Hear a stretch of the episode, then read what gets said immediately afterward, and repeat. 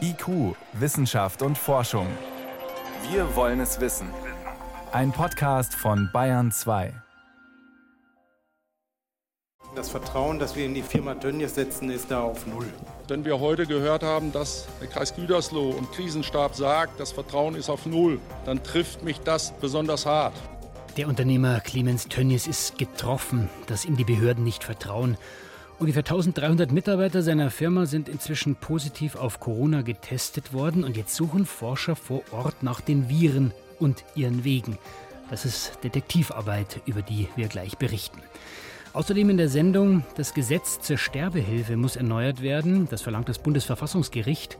Ein erster Vorschlag liegt jetzt vor. Auch das ist ein Thema. Und welches Auto kaufen, wenn man Umwelt und Gesundheit berücksichtigen will? Ein neues Online-Werkzeug soll helfen. Das alles und noch mehr in der nächsten halben Stunde. Schön, dass Sie dabei sind. Wissenschaft auf Bayern 2 entdecken. Heute mit Stefan Geier.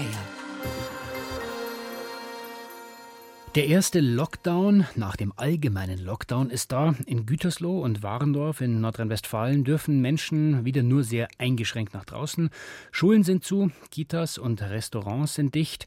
Eine Vorsichtsmaßnahme nach der Masseninfektion unter Mitarbeitern der Fleischfirma Tönnies. Und erst allmählich wird klarer, was in den Hallen von Tönnies, in denen der Fleisch zerlegt und verarbeitet wird, was da wirklich passiert ist. Tom Kempe berichtet. Bonner Wissenschaftler und Mitarbeiter des Robert Koch Instituts arbeiten daran, den Corona-Ausbruch im Kreis Gütersloh zu rekonstruieren. Echte Detektivarbeit. Wir wissen noch nicht genau, was konkret eine größere Rolle spielt. Das liegt ja auch an dem jeweiligen Schlachtbetrieb und an den Wohlverhältnissen der äh, Mitarbeiter an den entsprechenden Stellen sagt Lothar Wieler, der Chef des Robert Koch Instituts. Aber man verstehe immer besser, was solche Ausbrüche begünstigt. Die Unterbringung in Massenunterkünften der meistens als Subunternehmer angestellten Mitarbeiterinnen und Mitarbeiter ist auf jeden Fall ein Problem. Das Virus kann sich dort schnell und nahezu ungehindert ausbreiten. Sicher ist natürlich, dass wenn man beengt wohnt und in engen Räumen ist, dass das generell eine Situation ist, wo ein Virus einfach leichter übertragen wird. Das ist prinzipiell so. Das ist eine, Grundregel, die gilt für alle Wohnverhältnisse. Bei den Mitarbeitern der Fleischfabriken kommt dazu, sie verbringen ihren Arbeitstag in einer Umgebung, die offenbar eine gute Drehscheibe für die Virusverbreitung ist, so der Infektiologe Martin Exner vom Institut für Hygiene und öffentliche Gesundheit der Universität Bonn. Er hat erste Ergebnisse der Untersuchungen bei Tönnies heute vorgestellt. Epidemiologisch war bekannt, dass offensichtlich in bestimmten Bereichen des Betriebes, nämlich hauptsächlich im Zerlegebereich, die Rate an Infektionen besonders hoch war. Und deswegen haben wir uns intensiv mit diesem Zerlegebereich auch befasst. Im Fokus zum einen die kalten Temperaturen. Dort herrschen zwischen 6 und 10 Grad. Das ist ein Grund dafür, dass sich das Virus lange im Schlachtbetrieb halten kann. Aber es ist eben nur ein Faktor, der mit weiteren zusammenspielt, erklärt Virologe Hendrik Strick. Und dort ist es nicht nur kalt, sondern auch sehr laut sodass ähm, da zwei Faktoren zusammenkommen, dass nämlich geschrien wird, es wird auch tief geatmet, weil Schwerstarbeit äh, verrichtet wird. Es gibt eine Umluftzirkulation äh, durch die Kühlung und äh, ganz wenig Frischluft wird da prozentual reingepumpt dazu. Nach Ansicht der Experten bieten die Zustände in einem Zerlegebetrieb ideale Voraussetzungen für das neuartige Coronavirus. Kalt und meist feucht, heftig atmende Mitarbeiter, weil ihre Tätigkeit anstrengend ist und dazu dann wenig frische Luft. Sodass man annehmen kann, dass wirklich erregerhaltige Aerosole dort in der Luft vermehrt schwebten und äh, dass es dort äh, eigentlich ein perfektes Infektionsmilieu geherrscht haben muss. Dabei haben sich die Belüftungsanlagen als problematisch herausgestellt, so Hygieniker Martin Exner. Was bisher nicht bekannt ist, das ist, dass hier unter solchen Bedingungen Umluft ein Aerosol in Bewegung halten kann und dass das ein weiterer bislang übersehener Risikofaktor ist. Hinzu kommt, dass Mindestabstände zwischen den Arbeiterinnen und Arbeitern im industriellen Schlachtbetrieb scheinbar nur schwer eingehalten werden können. Mit welchen Maßnahmen eventuell die Kombination abgemildert werden kann, das wird jetzt weiter untersucht. Beim Lüftungsproblem könnte man technisch nachrüsten.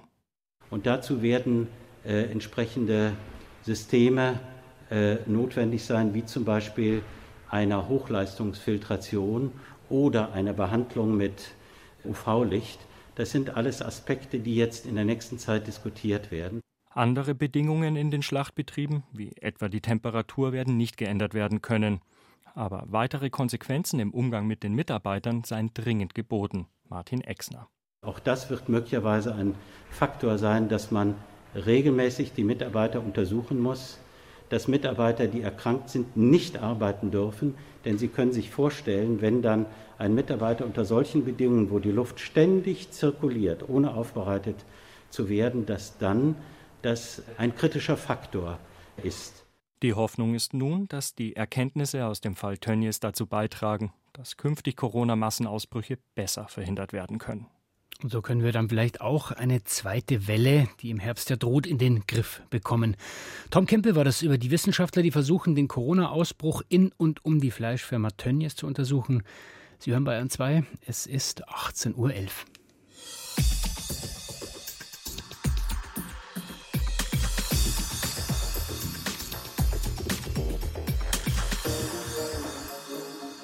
Wenn man sterben muss, dann soll es schnell gehen, ohne große Schmerzen. Das ist für die meisten die, die, Idealvorstellung. Aber was ist, wenn man krank ist, zum Beispiel Krebs hat und keine Therapie mehr hilft? Manche Menschen wollen dann selbst entscheiden, wann sie gehen. Aber wenn Ärzte oder Sterbehilfevereine zum Beispiel Medikamente geben, dann ist das Hilfe zum Suizid und das ist bei uns verboten. Im Februar hat das Bundesverfassungsgericht gesagt, das ist falsch. Eigentlich jeder hat das Recht, sich das Leben zu nehmen und das sogar, wenn man nicht schwer krank ist. Das hat natürlich für heftige Diskussionen gesorgt, aber jetzt muss ein neues Gesetz her, das die Sterbehilfe neu regelt. Vier Wissenschaftler haben jetzt einen ersten Vorschlag erarbeitet und mal zur Diskussion gestellt. An Klein Kleinknecht verfolgt das Thema seit uns, äh, für uns seit langem. An warum kommt der Vorschlag von Wissenschaftlern? Wer ist das?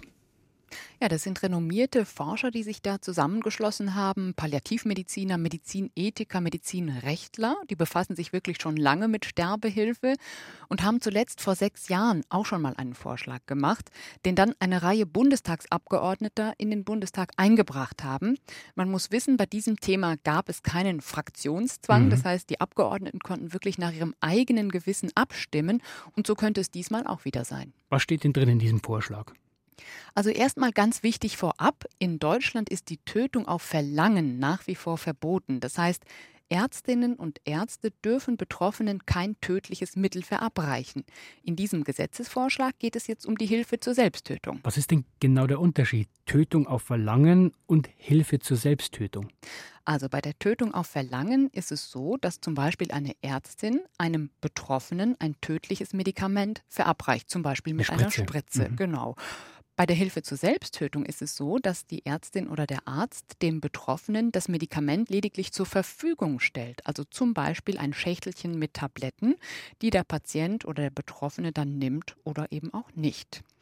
Diese Hilfe auf Selbsttötung, die soll eigentlich grundsätzlich strafbar bleiben. So sieht es jetzt auch dieser neue Gesetzesvorschlag vor. Aber es gibt zwei Ausnahmen. Zum einen sollen Angehörige oder Menschen, die dem Betroffenen sehr nahe stehen und die eben ausdrücklich darum gebeten werden, diesen Betroffenen beim Suizid zu unterstützen, die Möglichkeit haben, das zu tun. Und es gibt auch Ausnahmen für Ärztinnen und Ärzte, die sich aber an strenge Regeln halten müssen. Also es ist schon eine sehr schwer zu fassende Situation. Da kommt es auf viele Kleinigkeiten an. Wie genau sollen denn diese Vorgaben dann aussehen? Also ganz wichtig ist eben das persönliche Gespräch mit dem Betroffenen. Da muss sich der Arzt, die Ärztin erstmal davon überzeugen, dass sich der Betroffene das reiflich überlegt hat, dass der Sterbewunsch ähm, ja nicht aus der Luft gegriffen ist, sondern einfach schon lange besteht und die Person nicht in irgendeiner Lebenskrise steckt, die aber übermorgen wieder vorbei sein mhm. könnte. Und es geht auch darum, die Betroffenen lebensorientiert zu beraten. Das Was heißt, heißt ja, Alternativen zum Tod aufzeigen, Alternativen zum Suizid aufzeigen. Bei Schwerkranken vielleicht auch palliativmedizinische Methoden oder eine Psychotherapie bei psychischen Leiden. Und zwischen diesem Aufklärungsgespräch und der Hilfe zum Suizid, da müssen zehn Tage verstreichen. Noch ganz wichtig, der große und fast auch einzige Unterschied zu dem Gesetzesvorschlag von vor sechs Jahren ist, die Betroffenen müssen nicht an einer unheilbaren Krankheit leiden, die zum Tode führt. Die Sterbehilfe steht grundsätzlich jedem offen. Das hat ja für viele Diskussionen gesorgt. Welche Rolle spielen denn dann die Sterbehilfevereine eigentlich noch in diesem neuen Vorschlag? Ja, ganz wichtige Frage. Die vier Wissenschaftler hier sagen, diese privaten Vereine sind eigentlich unnötig. Sie möchten nicht, dass die Sterbehilfe eine kommerzielle oder sonst wie geartete organisierte Dienstleistung äh, wird, sondern sie möchten, dass das Ganze in der Hand der Ärzte bleibt. Sogar wenn Angehörige involviert sind, dann müssen auch die sich eigentlich an Ärztinnen und Ärzte wenden, um an diese Medikamente ranzukommen. Warum ist das besser nach Ansicht der Forscher? Also Sie unterstreichen die Rolle der Ärztinnen und Ärzte so sehr, weil ja die meisten Betroffenen schlussendlich doch schwer krank sind oder am Lebensende in ärztlicher Behandlung sind. Außerdem können die Ärzte diese Medikamente beschaffen und den Patienten auch genau erklären, wie sie dann vorgehen müssen. Aber die Forscher unterstreichen auch Qualitätsstandards. Also, Qualitätsstandards beim Sterben, das heißt? Ja, das heißt, die Ärztinnen und Ärzte, die da beraten, die müssen eben wirklich qualifiziert dafür sein, die müssen Fortbildungen dazu machen. Außerdem verlangen sie, dass auch ein zweiter Arzt involviert wird und ebenfalls ein persönliches Gespräch führt und dass einer dieser beiden Ärzte eine psychiatrische oder psychotherapeutische Ausbildung hat. Was also an ist die Grundidee dieses Vorschlags? Was bezwecken die Forscher mit ihrem Vorschlag? Naja, einerseits möchten sie Menschen mit einem Sterbewunsch nicht allein lassen, auf der anderen Seite aber den Suizid verhindern. Ihr Hauptziel ist aber, die Tötung auf Verlangen zu verhindern. Also eben, dass Ärztinnen oder Ärzte eine Spritze mit einem tödlichen Medikament verabreichen. Genau, richtig. Und das ist ja in einigen wenigen Ländern erlaubt, zum Beispiel in den Niederlanden oder in Belgien. Und dort beobachtet man seit dies erlaubt ist, seit diese Gesetze in Kraft sind, steigt die Zahl der Menschen, die so aus dem Leben scheiden, exponentiell. Und die Hürde ist eben deutlich niedriger, weil die Menschen dort diese tödlichen Medikamente nicht selber nehmen müssen, sondern Ärzte sie ihnen verabreichen. Im Vergleich dazu äh, schauen die Wissenschaftler eigentlich ganz interessiert in den US-Bundesstaat Oregon. Dort ist der assistierte Suizid seit mehr als 20 Jahren gesetzlich geregelt und die Zahl der Menschen, die diese Variante in Anspruch nehmen, die ist eigentlich seit Jahren gleichbleibend niedrig. Deswegen interessieren sie sich besonders für Oregon und haben den Gesetzesvorschlag auch dementsprechend formuliert. Die Sterbehilfe in Deutschland muss neu geregelt werden. Der erste Vorschlag dazu liegt jetzt vor. Was drinsteht, hat Ann Kleinknecht erzählt. Vielen Dank. Gerne. Bayern 2. Wissenschaft schnell erzählt.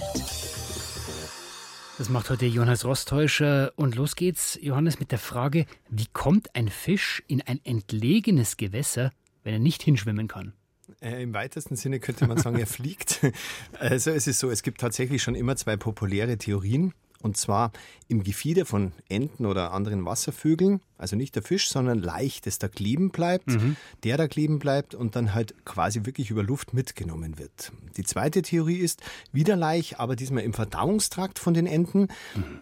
Dafür spricht jetzt offenbar mehr. Ungarische Forscher vom Donau-Institut haben das untersucht mit eigentlich schon ein bisschen banalen Tierarten, nämlich mit Stockenten und als Fischen Giebel und Karpfen.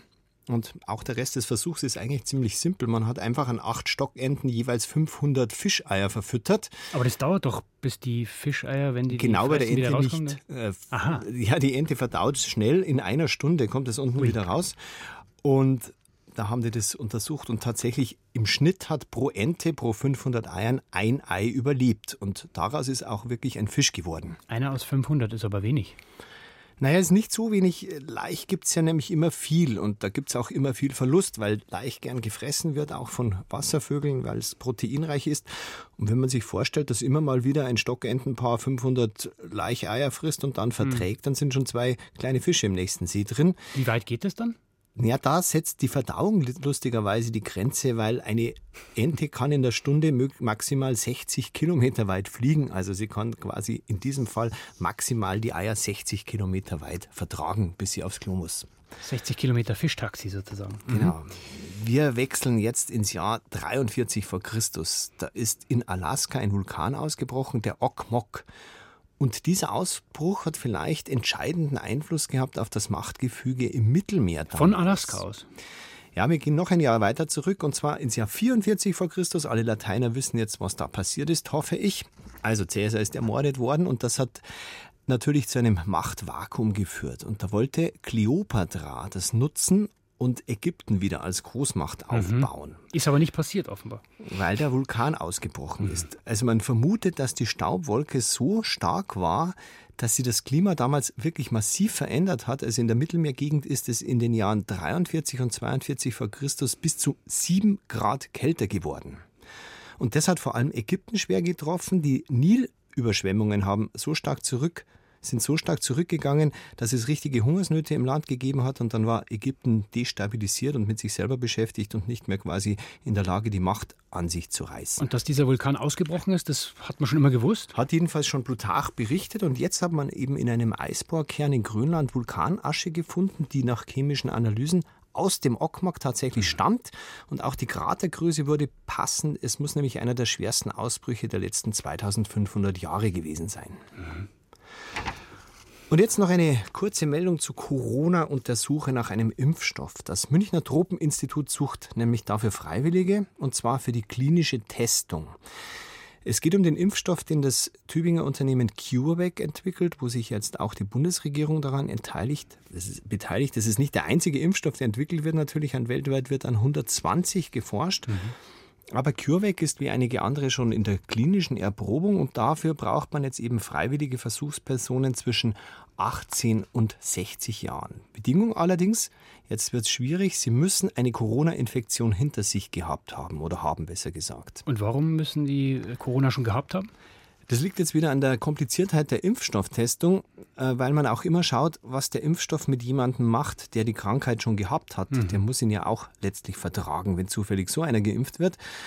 Die Menschen, die sich jetzt da vielleicht freiwillig dafür melden, die werden zweimal geimpft und dann insgesamt zehnmal kontrolliert innerhalb von einem Jahr. Das ist zwar ein gewisser Aufwand, aber es gibt, wie bei solchen Studien üblich, natürlich auch eine finanzielle Entschädigung. Und ist einer von ganz vielen Versuchen mit Impfstoffen, die momentan laufen. Vielen Dank, Johannes Rostäuscher, für die Kurzmeldungen. IQ, Wissenschaft und Forschung. Wenn Sie mehr wissen wollen, Hintergründe zum Programm von IQ finden Sie unter bayern2.de. IQ, Wissenschaft und Forschung. Montag bis Freitag ab 18 Uhr. Was soll der nächste sein? Ein Benziner? Ein Diesel? Soll er mit Gas fahren, mit Strom oder Hybrid? Wer sich ein neues Auto kauft, der überlegt hoffentlich nicht nur, wie schnell, wie komfortabel, wie günstig es ist, sondern auch, wie umwelt- und gesundheitsfreundlich es ist in der Gesamtbilanz, also von der Herstellung bis zur Entsorgung. Das sagt sich natürlich so leicht dahin, aber wie soll ich jetzt als normaler Mensch das herausfinden? Ja, Schweizer Forscher wollen Hilfe bieten. Sie haben ein Software-Werkzeug entwickelt, den Carculator, also den Autorechner. Seit ein paar Wochen ist der online und David Globig hat für uns herausgefunden, wer davon profitieren kann. Die Gesamtökobilanz eines Autos gehört eindeutig zu den Dingen, die ziemlich ungeeignet sind für wissenschaftliche Schnellschüsse. Rund zehn Jahre lang hat das Team des Paul-Scherrer-Instituts in der Nähe von Zürich an den komplexen Rechenmodellen gearbeitet. Denn diese Modelle berücksichtigen nicht nur Treibstoff und Antriebsart. Die Nutzer können zum Beispiel auch die geschätzte Lebensdauer ihres Fahrzeugs eingeben, erklärt Christian Bauer vom Institutslabor für Energiesystemanalysen. Das macht jetzt schon einen Unterschied, ob Sie mit einem Auto insgesamt 100.000 oder 300.000 Kilometer fahren, weil eben die Herstellungsemissionen dann über diese Lebensdauer umgelegt werden. Emissionen, die zum Beispiel schon dadurch entstehen, dass man Strom braucht, um aus Substanzen wie Kobalt und Lithium Batteriezellen für Elektroautos herzustellen. Dieser Strom wird oft mit fossilen Brennstoffen erzeugt. Wie hoch diese Emissionen sind, hängt unter anderem davon ab, in welchem Land eine Fabrik steht. All das berücksichtigen die Rechenmodelle des Calculators. Doch mit solchen Detailangaben wären die meisten Nutzerinnen und Nutzer wohl ziemlich überfordert. Man kann die Lebenszyklusanalyse deshalb in mehreren Varianten starten. In der einfachsten Online-Version arbeitet sie mit Standardeinstellungen für ein Mittelklassefahrzeug. Die Länderinfo steuert der Webbrowser bei. Wenn Sie gar nichts wissen, dann bekommen Sie einfach diese Ergebnisse für Benzin, Diesel und Batteriefahrzeuge mit Standard-Strommix von Ihrem Land. Und wenn Sie mehr wissen, dann können Sie eben andere Dinge auch noch auswählen. Aber die Einstiegshürde haben wir bewusst recht tief gehalten. Als Ergebnis liefert der Calculator jede Menge Grafiken. Sie zeigen zum Beispiel, wie viel Treibhausgase ein Mittelklasse-Diesel im Vergleich zu einem Elektroauto freisetzt, pro gefahrenem Kilometer oder wie viel Feinstaub. Während bei den Treibhausgasen der Diesel wesentlich schlechter abschneidet als das Elektrofahrzeug, ist es beim Feinstaub genau umgekehrt. Aus einer Liste lassen sich jede Menge weitere Umweltkosten auswählen. Berechnet wird das Ganze für die Jahre 2020 und 2050. Michael Müller-Görnert ist verkehrspolitischer Sprecher beim Ökologischen Verkehrsclub VCD. Grundsätzlich findet er so eine Lebenszyklusanalyse sinnvoll, doch er ist nicht besonders glücklich darüber, wie das Werkzeug die Ergebnisse anzeigt. Ich fand die Darstellung schon relativ komplex, auch als ja, schon mit dem Thema vertraut, da halt schnell irgendwie zu sehen, welcher Antrieb ist denn nun deutlich besser. Das müsste man wahrscheinlich viel, viel stärker noch vereinfachen. Allerdings mit der Vereinfachung ist natürlich die Unschärfe auch dann größer. Und er schränkt ein, dass eine Prognose bis 2050 auf sehr wackeligen Füßen steht. Das ist natürlich ein weiter Sprung und ein Blick in die Glaskugel. Und es fehlen halt auch wichtige Antriebe, wie beispielsweise Brennstoffzelle oder, was auch diskutiert wird, ja, den Einsatz von sogenannten E-Fuels, also synthetischen Kraftstoffen, die zwar momentan noch nicht auf dem Markt sind, aber bis 2030 so na, vielleicht ein bisschen marktreif werden, aber jetzt schon extrem diskutiert werden. Falls sich zum Beispiel ein Unternehmen bereits heute Gedanken über die Ökobilanz seiner zukünftigen Fahrzeugflotte macht, könnte das ein wichtiger Punkt sein. In der mittleren und fortgeschrittenen Version des Online-Werkzeugs lässt sich dies alles anpassen. Allerdings kann man als Laie dabei schnell die Übersicht verlieren. Zwischen Tank zu Rad, Wirkungsgraden und der Frage, ob Bioethanol aus Weizen, Stroh oder aus Zuckerrübenresten dem Benzin beigemischt wird. Hier zeigt sich, wie kompliziert es ist, die Ökobilanz eines Autos über die gesamte Lebensdauer zu modellieren. Aus diesen Modellen macht das Team vom Paul-Scherrer-Institut übrigens kein Geheimnis. Es verfolgt vielmehr einen Open-Source-Ansatz. Jeder kann sich anschauen, mit welchen Formeln und auf welcher Datenbasis die Forschenden gearbeitet haben, erklärt Christian Bauer.